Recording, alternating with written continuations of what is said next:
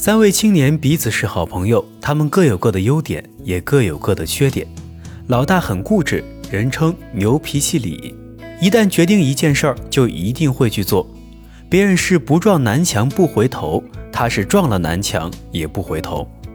老二是个大嘴巴，不但自己的事儿装不住，别人偶然告诉他的事儿，他不到一天就传得街坊邻居全知道了。时间一长，大伙儿都知道了他的脾气，不想传出去的事儿绝对不会给他说。想造谣生事儿的人就拼命拿他当广播电台。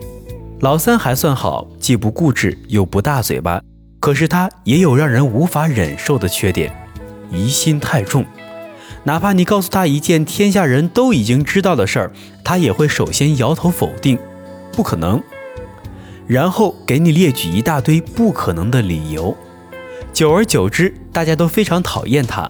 如果没有急事儿，谁也不愿意轻易理他。某天，因为别人的孤立而倍感孤独的三位朋友来找一位哲学家，问哲学家自己到底怎么得罪大伙儿了？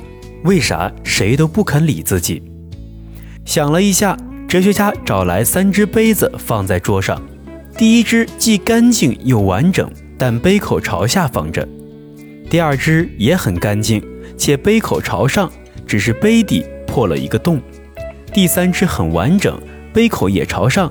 可杯壁上沾满了灰尘，摆好以后，哲学家开始说话了：“老大，你就像第一只杯子，哪儿都挺好的，可惜杯口朝下，别人倒不进去水，所以只能放弃你。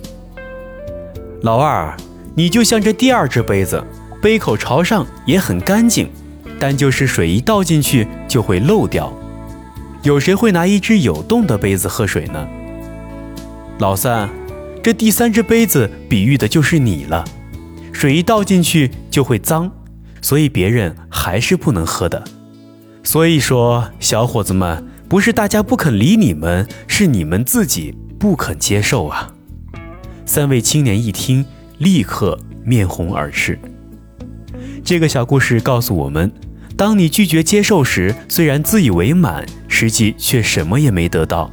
当你边听边漏时，别人会和你一样富有，所以你依然贫穷。